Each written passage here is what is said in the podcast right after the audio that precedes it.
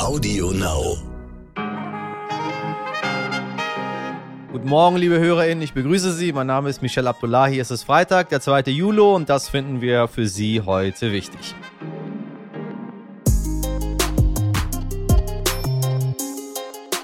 Wie Sie gesehen haben, habe ich ganz beiläufig Julo gesagt. Wenn Sie Stammhörer sind, wissen Sie, worum es geht, damit sich das so ein bisschen mehr in den deutschen Sprachgebrauch einbürgert. Sie können auch gerne Julo sagen, wenn Sie international sind. Passt nämlich auch, denn ab heute geht es in Nordrhein-Westfalen auch in die Ferien. Sommer, Sonne, Strand. Mit Delta wird das Ganze aber, sagen wir mal, ein bisschen tricky. Worauf wir uns gefasst machen müssen, klären wir gleich. Und wir sprechen mit einem Ghostwriter. Ja, haben Sie richtig gehört. War gar nicht so einfach, einen zu bekommen. Aber bei uns traut sich ein Mann, der schon für viele bekannte PolitikerInnen geschrieben hat, seine Quellen offen zu legen. Hajo Schumacher. Ja, Corona und die Delta-Variante, die können einem im Moment ganz schön die Laune vermiesen, besonders wenn man in Solingen in NRW wohnt und gerade an der dortigen August-Dicke-Schule Abitur gemacht hat. Der ganze Abiturjahrgang musste sich nämlich direkt nach der Zeugnisvergabe in Quarantäne begeben, das berichtet der WDR. Der Grund, zwei Schülerinnen des Gymnasiums wurden positiv getestet und zwar auf die Delta-Variante. Mittlerweile geht nach Schätzungen von ExpertInnen jede zweite Corona-Infektion in Deutschland auf die Delta-Variante zurück. Und da einige gefragt haben, warum wir jetzt so viel die Delta-Variante in den Vordergrund äh, schieben, was aus der äh, sogenannten indischen Doppelmutante geworden ist, das ist die Delta-Variante. Ähm, wir sagen dazu nicht mehr indische Doppelmutante, weil sich das immer so anhört, als würden Inder zu uns kommen, um uns mit Corona infizieren zu wollen. Da kann niemand was für, dass das dort drüben entstanden ist. Deswegen keine Ortsbezeichnung. Wir spielen hier nicht Präsident Trump nach, der immer vom China-Virus gesprochen hat. Wir sagen ganz korrekt Delta-Variante. Finde ich auch schöner. Dann entstehen hier nicht gleich irgendwelche Feindschaften.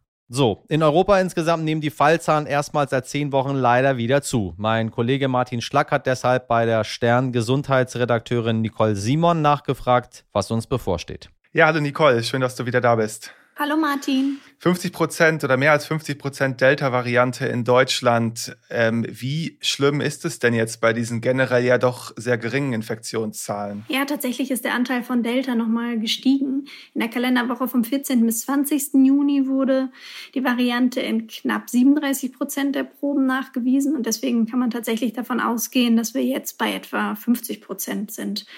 Bundesgesundheitsminister Spahn rechnet sogar noch damit, dass in diesem Monat der Anteil auf 70 bis 80 Prozent klettert. Das ist natürlich viel und das hört sich auch erstmal erschreckend an. Aber zum einen muss man dazu sagen, das ist genau das, was man erwartet hat, denn Delta ist nun mal noch mal um einiges ansteckender als die Alpha-Variante. Man muss aber auch sehen, dass diese Verteilung bei einer sehr, sehr niedrigen Inzidenz passiert ist. Wir liegen aktuell bei etwa fünf. Das heißt, es geht bislang um sehr, sehr wenige Infizierte. Und äh, das ist, glaube ich, jetzt die große Aufgabe, dafür zu sorgen, dass es tatsächlich so bleibt, dass die Inzidenz ähm, nach unten geht oder zumindest, zumindest stabil gehalten wird. Denn es sieht ja so aus, dass die Delta-Variante bei einer Infektion auch häufiger zu schweren Verläufen führt, damit es dann nicht wieder zu einem Anstieg von Krankenhauseinweisung kommt, muss man jetzt tatsächlich dann auch gucken, dass man nicht zu schnell lockert, dass man mit Augenmaß lockert und die wichtigen Schutzmaßnahmen beibehält. Glaubst du denn, dass es tatsächlich nochmal zu einem weiteren Lockdown kommen kann? Also so ein richtiger Lockdown ist für mich aktuell noch schwer vorstellbar. Das liegt auch daran, dass die Impfquote schon relativ hoch ist und im Herbst, wenn die Fälle vielleicht wieder steigen, äh, auch noch mal um einiges höher sein wird. Ich glaube, wahrscheinlicher sind da gezielte Maßnahmen wie Reisebeschränkungen, wie wir sie jetzt auch schon nach Großbritannien und Portugal haben, Schulschließungen bei lokalen Ausbrüchen. Jens Spahn hat auch schon Wechselunterricht im Herbst ins Spiel gebracht. Wenn man das jetzt verhindern will, müsste man sich in den Schulen wirklich vorbereiten mit zum Beispiel vernünftigen Luftfiltern. Aber ich sehe eigentlich nicht, dass das flächendeckend passiert, leider. Klar ist aber auch, dass uns jetzt so Sachen wie Tests, Masken und die halt bekannten Hygieneregeln noch eine ganze Weile begleiten werden. Und das ist auch richtig so, denn was passiert, wenn man da nicht konsequent ist, sieht man auch gerade in Australien und Taiwan, die jetzt wieder mit kleineren Ausbrüchen zu kämpfen haben, ähm, weil da sowas wie eine trügerische Normalität zwischendurch eingekehrt ist und viele dieser Schutzmaßnahmen dann tatsächlich auch weggelassen worden sind. Ja, du sprichst es jetzt gerade schon an, die ähm, Impfquote steigt. Was gibt ja ein paar neue Erkenntnisse zur Delta-Variante und den Impfungen und zur Wirksamkeit. Kannst du das nochmal für uns zusammenfassen? Ja, tatsächlich gibt es da ein paar Neuigkeiten. Gerade am Donnerstag wurde gemeldet, dass die Ständige Impfkommission ihre Impfempfehlung für AstraZeneca anpasst oder anpassen möchte. Das heißt, jeder, der als erste Dosis AstraZeneca erhalten hat, soll als zweite Spritze einen RMA-Impfstoff bekommen. Das soll dazu führen, dass die dass der Impfschutz noch mal höher ist als bei zwei Dosen AstraZeneca. Eine andere Neuigkeit gibt es vom RNA-Impfstoff von Moderna. Wir wissen ja schon von BioNTech und AstraZeneca, dass mit einer zweiten Impfung der Schutz vor der Delta-Variante ziemlich gut ist. Nun hat auch der zweite RNA-Impfstoff in vorläufigen Daten gezeigt, dass er vermutlich sehr, sehr gut vor der Delta-Variante schützt. Da gab es tatsächlich gerade mal ein paar Prozent Unterschied zu den anderen Varianten.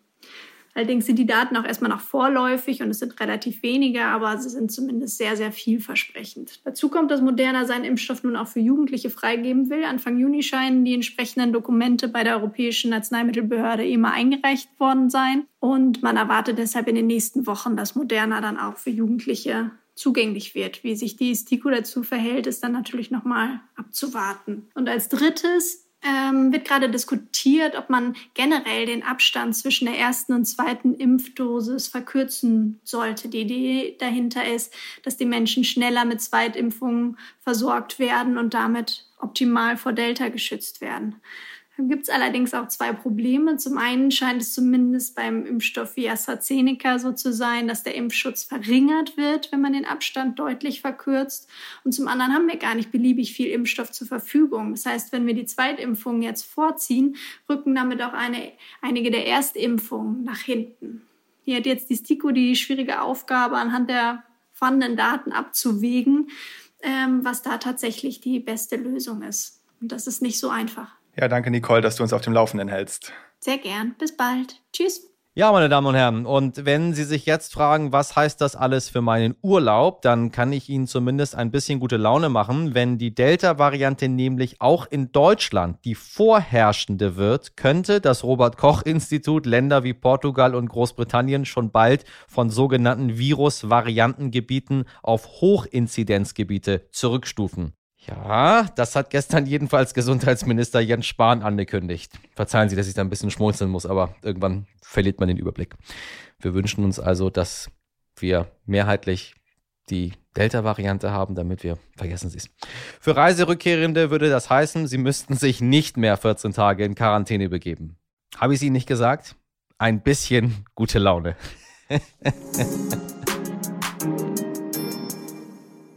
So, hat sie nun äh, dreist plagiert oder einfach nur unsauber gearbeitet? Die grünen Kanzlerkandidatin Annalena Baerbock in ihrem aktuellen Buch. Darüber haben wir gestern ja schon ein ausführliches Streitgespräch geführt. Und auch ich musste lernen, ja, viele Promis, PolitikerInnen, Menschen in Führungspositionen lassen sich ihre Bücher von Fachpersonal schreiben, sogenannten Ghostwritern. Und mit eben so einem spreche ich jetzt. Hajo Schumacher hat Bücher für diverse PolitikerInnen geghostwritet, zum Beispiel für Klaus Wowereit, den ehemaligen regierenden Bürgermeister von Berlin.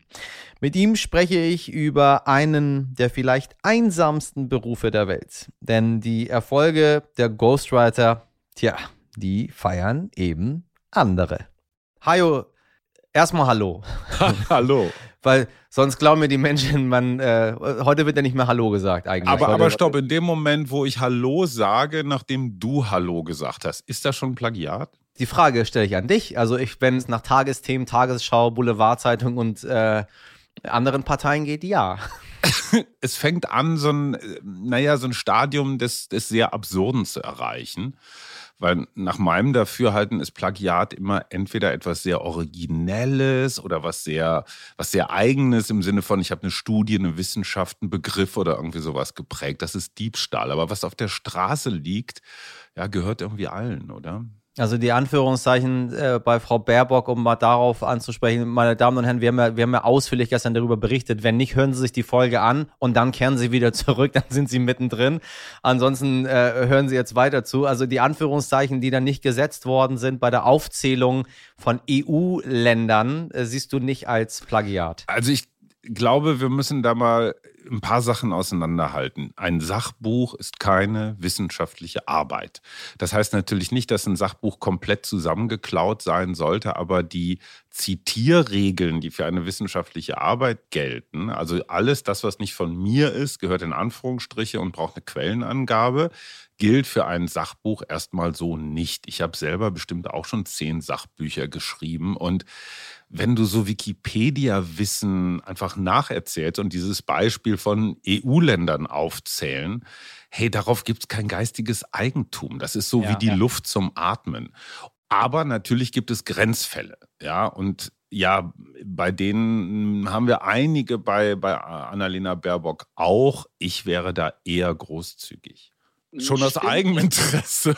Wenn alle meine Bücher nach dieser knallhart, nach diesen wirklich knallharten wissenschaftlichen Regeln durchgecheckt würden, dann, dann würden sich bei mir garantiert auch solche Fälle finden. Und zwar nicht aus böser Absicht, sondern aus reiner Schlampigkeit.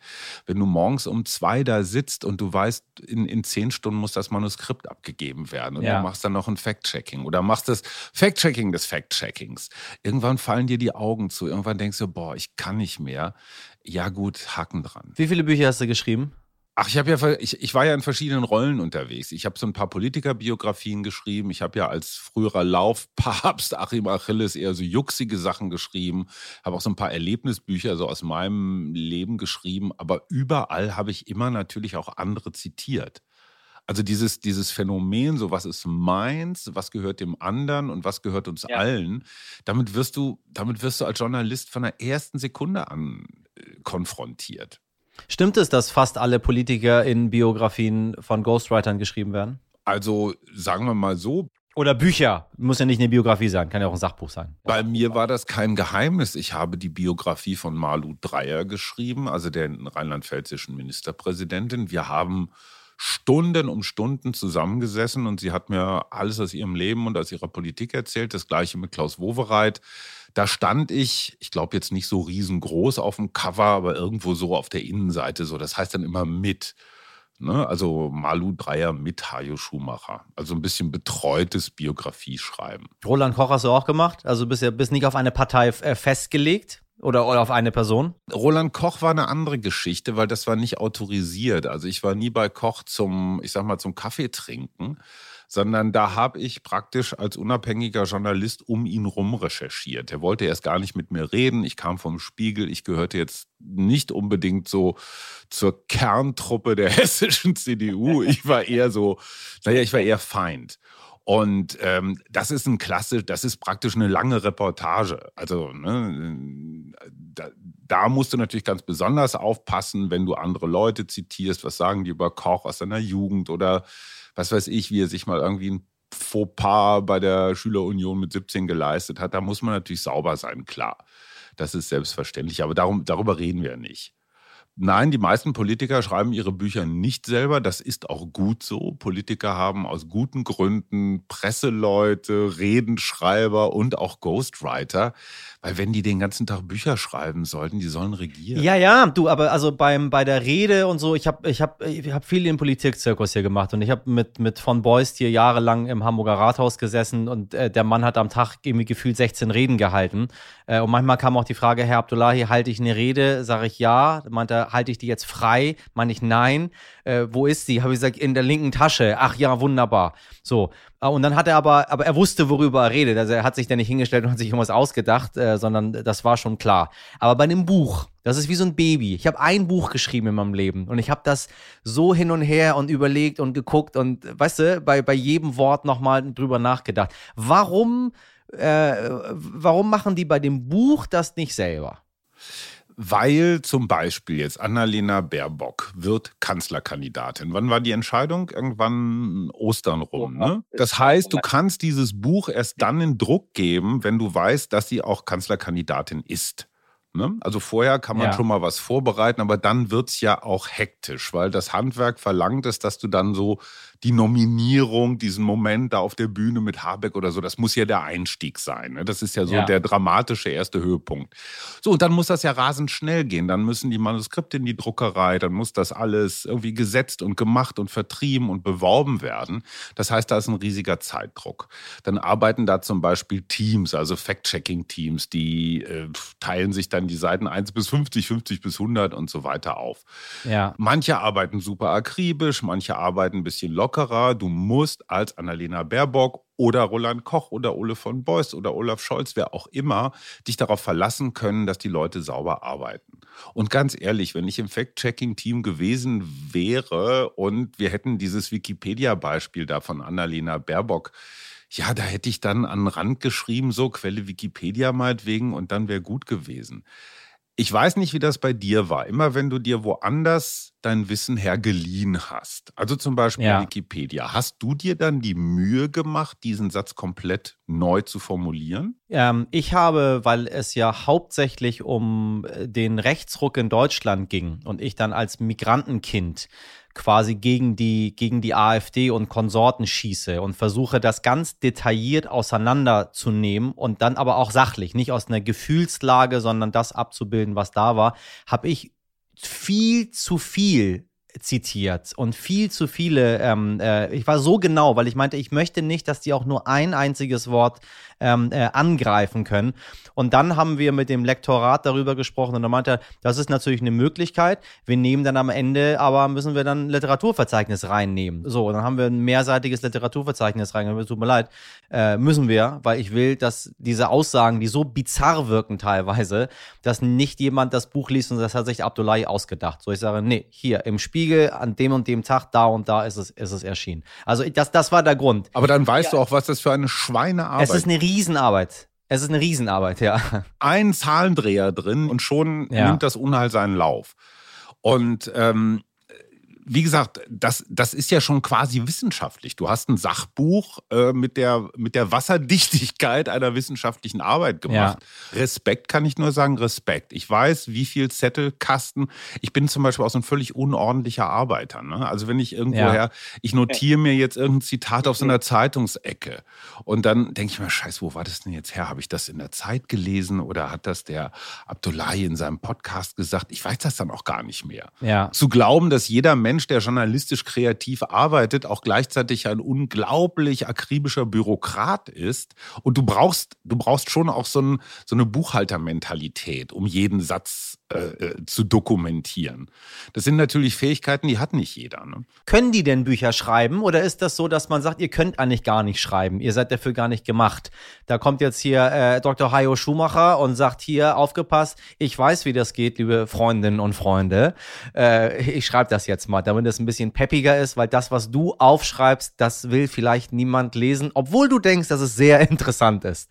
Also sagen wir mal so, wenn Angela Merkel so schreiben würde, wie sie spricht, oder, oder Olaf Scholz, dann würde man diese Menschen zur Seite nehmen, vielleicht auch in den Arm nehmen und sagen, ey, ich, ich, ich sehe die Schönheit deiner Gedanken, ich sehe auch die edle Absicht, aber hör auf, das aufzuschreiben. Schreiben ist schon auch ein Handwerk, das weißt du auch. Vermittlung, das ist wie Kochen, ja. Ich meine, ich, ich stell dir da zehn Zutaten hin, ja, und die einen zaubern was draus und die anderen nicht. Und das ist beim Schreiben auch so. Und dieses flüssige Schreiben und Fußnoten zum Beispiel sind ein Killer für flüssiges Schreiben. Ne? Ordentliches Zitieren, ja, wissenschaftlich richtig, aber den Lesefluss, ähm, den hebt das nicht unbedingt. Und insofern, also vielen Politikern würde ich davon abraten zu schreiben, äh, die haben auch gar nicht die Geduld. Also wenn dein Ole von Beuys 16 Auftritte am Tag hat, wann soll der denn noch schreiben? Naja, Frau Baerbock hat ja gesagt, sie hat um Weihnachten herum sehr viel Zeit gehabt und hat sie mal, mal so kurz mal ein Buch geschrieben. Und, äh, haben, wir da, haben wir da andere Maßstäbe dran, weil es jetzt Baerbock ist und äh, sie äh, Bundeskanzlerin werden möchte, dass wir da viel genauer hingucken? Oder, äh, oder sagst du, wir haben es ja anfangs kurz gehabt, aber sagst du, es ist zu viel, was da jetzt passiert ist? Ich, ich, an mir, Hajo, ist das komplett vorbeigegangen ähm, weil ich das gar nicht mitbekomme. Ich dachte, worum geht's? Ach so, sie hat zwar Anführungszeichen vergessen, egal. Und dann kamen Leute, nein, das ist wichtig und das darf einer zukünftigen möglichen eventuellen Bundeskanzlerin nicht passieren und und und wer ist schuld dran? Ist sie schuld oder ist der Ghostwriter dran schuld? Fragen über Fragen. Fragen, Fragen über Fragen. Was Annalena Baerbock jetzt passiert, wäre übrigens Robert Habeck genauso passiert. Und das ist auch Angela Merkel so passiert und das passiert auch gerade Olaf Scholz so. Wenn jemand 81 Millionen Deutsche regieren soll, dann haben wir Bürger, wir Wählenden, Bürgerinnen natürlich auch, ein Recht darauf zu erfahren, wie wie funktionieren diese Menschen? Nach welchen Prinzipien zum Beispiel? ich war, man sieht das vielleicht nicht, äh, man sieht mir das nicht an, aber ich war damals, als Joschka Fischer sich anschickte, Außenminister zu werden, Mitte der 90er Jahre. Da wurde dieses Land noch aus einer verpennten Kleinstadt namens Bonn regiert. Ähm, Ola, äh Quatsch, Olaf Scholz, Joschka Fischer war stolz auf seine gebrochene Biografie. Ja, also der war stolz darauf, dass er Taxifahrer und Steineschmeißer und Kiffer und Lederjackenträger und weiß der Geier was alles war. Da gehörte es zum Image eines anständigen Grünen einfach so ein bisschen revolutionär zu sein. Annalena Baerbock ist die nächste oder vielleicht sogar schon übernächste Generation Grüne, die, ich sag mal, ein Stadium der Verbürgerlichung erreicht haben, wie übrigens ja. ihre Wählerschaft auch. Sehr akademisch, sehr großstädtisch und so weiter. Und was erfahren wir Wählenden jetzt aus diesen kleinen Affärchen? Aha, da scheint offenbar jemand seinen Lebenslauf, sein ganzes Wirken wissenschaftliches so ganz klein bisschen aufzuhübschen. Ich denke, das kennt jeder von uns. Jeder, der seinen eigenen Lebenslauf mal irgendwo bei der Bewerbung eingereicht, überlegt sich auch, ja, hm, eigentlich war ich nur Praktikant, aber vielleicht klingt es ja doch besser, wenn man Trainee schreibt was vielleicht ja. fachlich was anderes ist. Also dieses ja. kleine Schrauben hier und da, weißt du, machst du hier mal einen Fuchsschwanz an deine Vita und da einen kleinen Spoiler und da folierst du noch ein bisschen was. Das kennt man ja durchaus. Ich würde sagen, für die Wähler ist das jetzt ein interessanter Punkt zu sagen, hey, das macht doch jeder. Das ist für mich kein Grund, sie nicht zu wählen. Auf der anderen Seite, und das sind natürlich insbesondere die Gegner der Grünen, sagen in diesem Fall, Mann, Mann, Mann, ihr kommt immer mit so einer riesen Moral daher. Ne, Moral ist schon auch das, was, was die Grünen ausmacht. Und wenn es darum geht, jetzt so einen Hauch von, von, von Rechtssound irgendwo oder sonst irgendwelche Verfehlungen beim Klimaschutz sofort rauszuhören, ich nenne das manchmal so absichtsvolles äh, Missverstehen. Ja, dann begegnet Annalena Baerbock jetzt genau das, was sie und die Iren manchmal auch gemacht haben. Und ja, wir spielen Champions League. Und in der Champions League wird vielleicht nicht mehr gefault, aber listiger gefault. Und ja. natürlich gibt es Leute, die sich zum Ziel gesetzt haben, diesen Grünen bei jeder Gelegenheit auf die Omme zu hauen. Weil hier geht es nicht nur um Klimawandel und Panda-Bären und, und Fleisch oder kein Fleisch. Hier geht es natürlich auch um richtig fette Pfründe. Wenn die Grünen mit 20 Prozent äh, ähm, aus dieser Bundestagswahl rauskommen, dann werden die weit über 100 Abgeordnete haben. Ja, also die nehmen anderen Abgeordneten ihre Mandate weg die nehmen Ministerien ein. Da sind riesige Milliarden an Forschungsgeldern, Subventionen, weiß der Geier was zu verteilen. Hier geht es nicht nur um Fußnoten, hier geht es darum, wer verteilt in diesem Land ab, ja, ab dem nächsten Jahr hier 450 Milliarden. Und da finde ich, kann man schon mal genau hingucken. Und ich bin ein bisschen erschrocken, und das ist jetzt so die andere Seite der Medaille. Robert Habeck zum Beispiel kennt das aus Schleswig-Holstein als Minister und Sie wissen es von Ihren Altvorderen. Ich meine, erinnere dich mal an Trittin. Da gab es dieses Foto, wo er so ein Seil in der Hand hatte bei irgendeiner Demo. Und eine nicht ganz unbekannte deutsche Boulevardzeitung hat daraus einen Schlagstock gemacht. Ne? Also ja. irgendwie so ein Knüppel, so Jürgen Trittin bei einer, bei einer Klopper-Demo. So, also die Grünen wissen, dass sie mit allen Mitteln von interessierter Seite bekämpft werden. Und darauf kann man sich einstellen. Und da passe ich natürlich dann ganz besonders gut auf. Und eine akribische Person wie zum Beispiel Angela Merkel, der wäre das vermutlich nicht passiert. Weil sie einfach so ist, wie sie ist. Das ist ja das Interessante an Merkel. Die regiert seit 16 Jahren und du kannst nicht einen einzigen Fall von geschönter Biografie nix, oder nix, Vorteilsnahme nix. oder die, die, die würde jede Taxifahrt privat abrechnen ähm, einfach um nicht in den Ruch zu kommen, da irgendwie äh, sich äh, an öffentlichen Geldern zu bereichern. Eigentlich könnte ich mit dir, ich weiß nicht noch wie lange, ich habe noch so viele Fragen. deine Lieblingsfrage. Ist irgendwas Schräges mal passiert? Bei, naja, bei, bei, beim Schreiben. Äh, du meinst jetzt so, also was, was mir wirklich immer sehr viel Freude gemacht hat, war mit Klaus Wowereit zusammenzuarbeiten. Der hatte damals noch eine Wohnung am Kudamm, wie sich das gehört für einen regierenden Bürgermeister.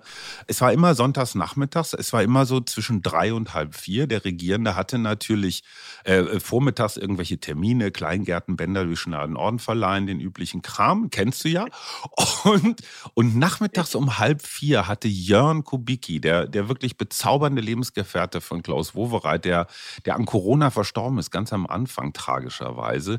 Jörn hatte immer äh, Kuchen gebacken. Und zwar, ich, ich bin zwar groß geworden mit Schwarzwälder Kirsch, aber Jörn konnte diese dünnen französischen ähm, ich weiß nicht genau, wie die heißen, aber wo so Aprikosen drauf sind und du hast wirklich nur so einen ganz dünnen Blätterteichboden. Und das ist für mich einfach so große Welt. Ich komme ja aus kleinen Verhältnissen und, und dann wurde auch immer noch so der Kaffee, und Klaus sagte immer nur, ach, da kommt ja meine Schreibkraft. Ne? Und, und es war so, so äh, Fräulein Lehmann zum Diktat. Es, es, es war wirklich so ganz zauberhaft. Und, und, und Klaus Wowereit hatte dann immer so riesige Kartons, in denen er Fotos drin hatte von früher. So ich als Juso, ich als Student, ich mit Walter Momper. Oder ich, ich, es gab sogar ein Willy Brandt-Bild mit Klaus Wowereit. Und, und er versuchte sich immer an den Bildern lang zu hangeln, um seine Biografie zu rekonstruieren. Ich meine, du bist ja noch ein junger Kerl, aber überleg dir mal, du bist 50 oder so und sollst sagen, wie war denn das Anfang? Anfang 20 auf der Sitzung. Und ich glaube, die Verwechslung ist wirklich dramatisch, wenn man sagt, so dieses Schreiben, das ist jetzt irgendwie sowas wie, ich, ich, stehe am Fließband und mache immer die gleiche Bewegung. Nein, das hat ganz viel mit Tagesform zu tun, mit Stimmung, mit, mit Umständen. Hatte ich gerade Krach mit meiner Partnerin, meinem Partner oder so? Also das, das ist, ja, es ist dann doch ein bisschen Kunst. Und was ich dem Plagiatjäger da aus, aus Österreich vorwerfe, ist, dass er diese wirklich, und das müsste er als Plagiatsjäger auch wissen, dass diese Sachbuchkriterien längst nicht so hart sind wie die wissenschaftlichen Kriterien.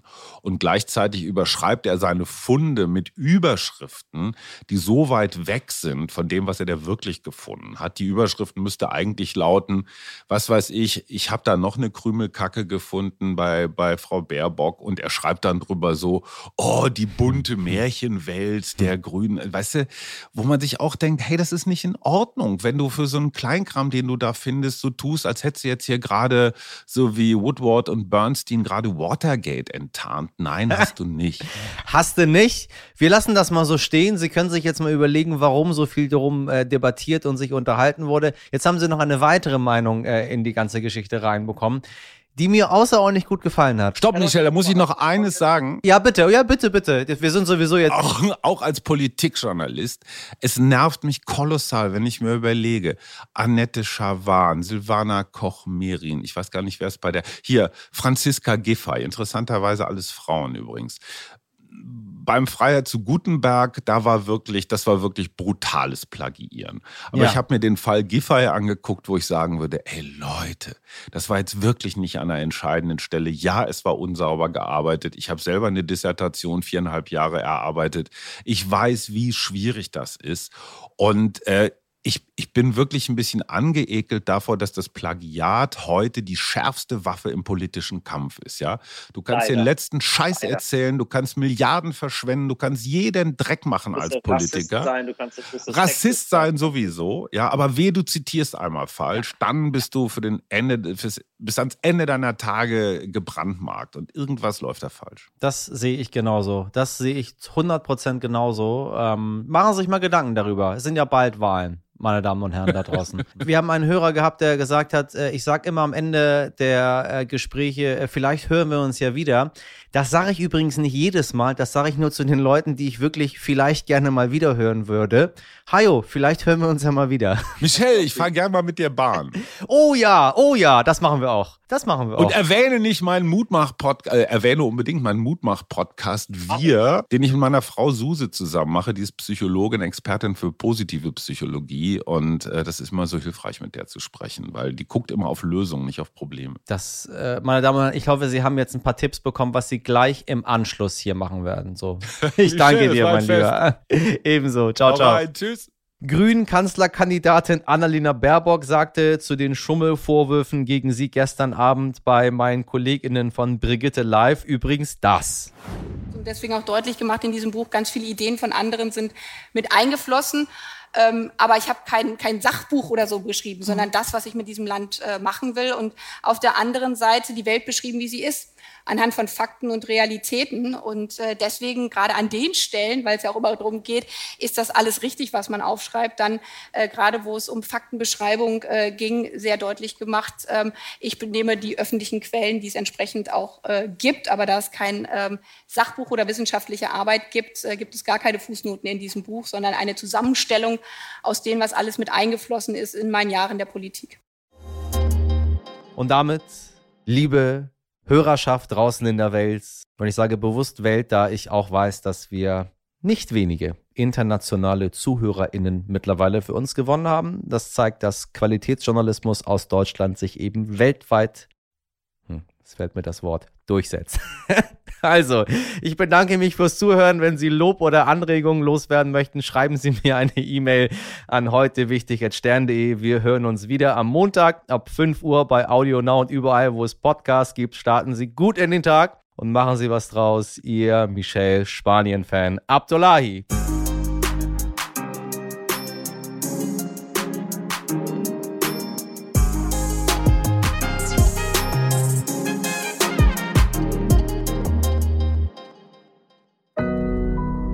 Audio Now.